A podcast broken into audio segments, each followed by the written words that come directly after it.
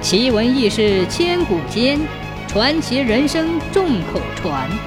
千古奇谈。很久很久以前，有一户人家办喜事。这家人是老太太早年丧夫，守着一个儿子过活。母子两个人都是勤劳善良的人。白天热热闹闹来了很多人，这家人又是十分好客。招待的大家很是满意。晚上该歇息了，又来了一个乞丐。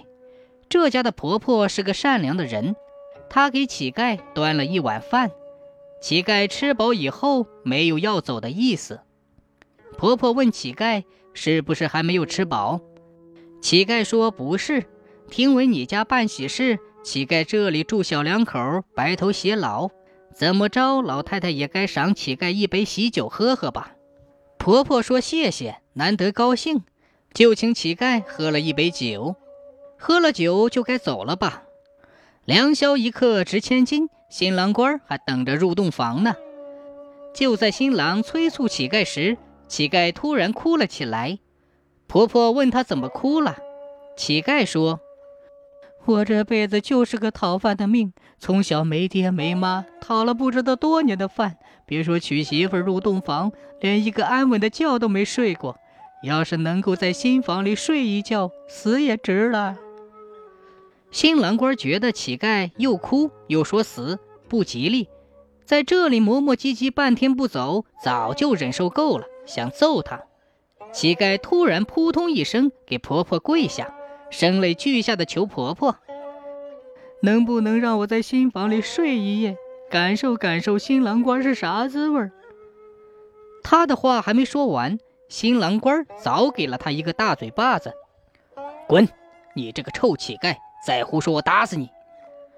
新郎官还要拿脚踹乞丐，被他妈妈拦住了。